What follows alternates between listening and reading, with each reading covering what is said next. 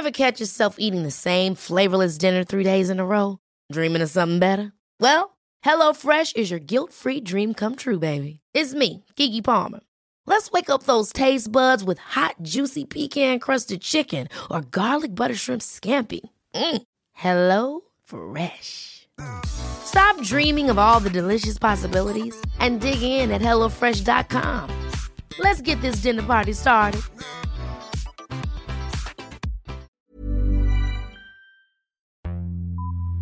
Vox Polony.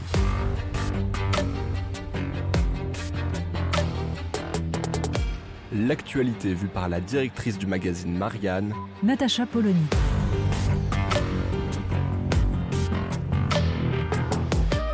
Vox Polony.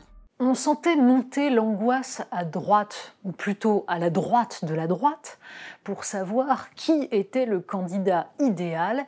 Il semblerait que ce ne soit pas Éric Zemmour. En tout cas, c'est ce que pensent de plus en plus d'adeptes du chroniqueur de CNews, et pour une raison simple. Marine Le Pen, donc, a eu la phrase qui tue, c'est dans l'incorrect, magazine très proche de ses idées, surtout de celles de Marion Maréchal, il ne faudrait pas qu'Éric Zemmour devienne la Taubira de la droite. Alors, on décrypte.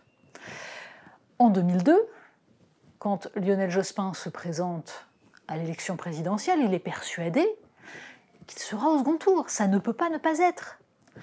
Et il suscite des candidatures autour, d'abord parce que ça fait riche, parce que c'est la gauche plurielle, et puis parce qu'il faut essayer de noyer la candidature Chevènement, qui propose une vision autre, une critique radicale de ce qui est fait par le gouvernement. Donc, il laisse faire une candidature Noël Mamère, une candidature Christiane Taubira. Évidemment, le récit postérieur dira que c'est Jean-Pierre Chevènement qui a empêché Lionel Jospin d'arriver au second tour. Mais non, en fait, les 200 000 voix qui manquaient à Lionel Jospin, ce sont celles de Christiane Taubira.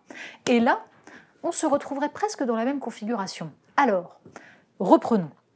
Depuis des années, une part de l'extrême droite et de la droite dure, qui se baptise elle-même droite hors les murs, donc orpheline de candidats, essaye de susciter une candidature autre, une candidature société civile. En fait, ce sont des gens qui ont intégré que le Front National puis Rassemblement National captent le vote de colère. Or, leur idée est que Marine Le Pen, par son nom même et par l'histoire du Rassemblement National, a atteint un plafond de verre. Une majorité de Français ne votera jamais pour le Rassemblement national. D'où cette idée de faire surgir quelqu'un qui serait un meilleur candidat, quelqu'un qui pourrait attirer au-delà de cet électorat du Rassemblement national, prendre sur lui, mais prendre aussi à droite, chez tous ceux qui ont l'impression qu'il ne se passe rien depuis longtemps chez les républicains. Évidemment, cela nécessite d'avoir une figure un petit peu connue, un petit peu charismatique. L'idée serait que, évidemment, n'importe qui serait plus compétent que Marine Le Pen, ainsi qu'elle l'a prouvé lors du fameux débat du second tour de 2017, mais il faut quelqu'un qui attire. Or, Éric Zemmour a la surface médiatique. Mais a-t-il le potentiel électoral? C'est ce qui oscille depuis ces derniers mois. Certains le poussent autour de lui. D'autres ont conscience que une audience télé, ça n'est pas un potentiel électoral. Un sondage d'ailleurs de mesure de ce fameux potentiel l'a mis à 13% au même niveau que Jean-Marie Bigard. Loin derrière, par exemple, le général de Villiers. Mais le problème n'est même pas là. Le problème d'abord est que, évidemment, surgiraient immédiatement des articles pour essayer de torpiller cette candidature.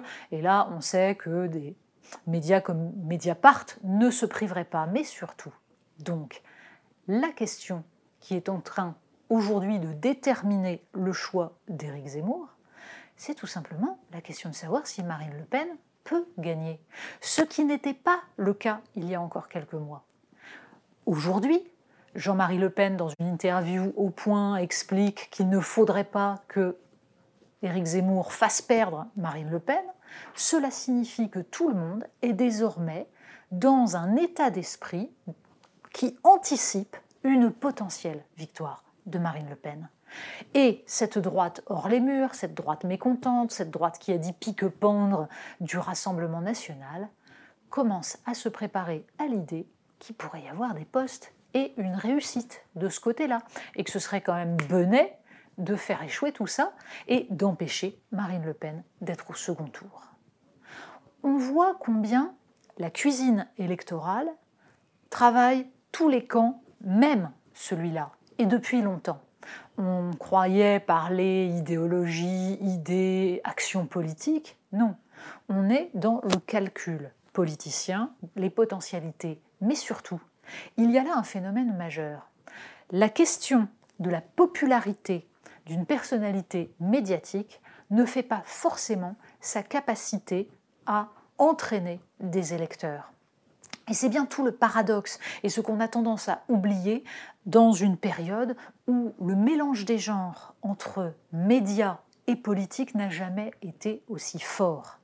Il y a toujours eu en France un engagement qui utilisait des journaux. Jaurès dirigeait l'humanité, Clémenceau avec l'aurore. Tout cela n'a jamais choqué. Un journalisme engagé est normal. Nous sommes dans une autre étape, dans une étape où c'est la notoriété médiatique qui semble vouloir déterminer le poids politique.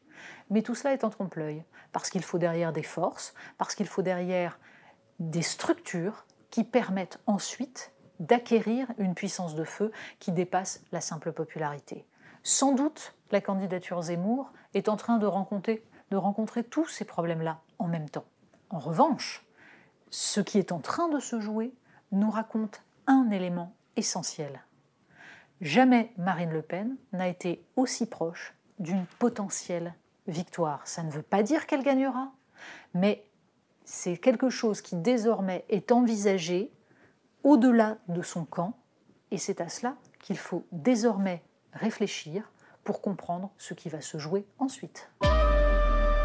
Vox Polony. Retrouvez tous les podcasts de Marianne sur les plateformes de streaming. Et puis les analyses, articles et entretiens de la rédaction sur marianne.net. Et surtout, n'hésitez pas à noter cet épisode et à nous laisser vos commentaires.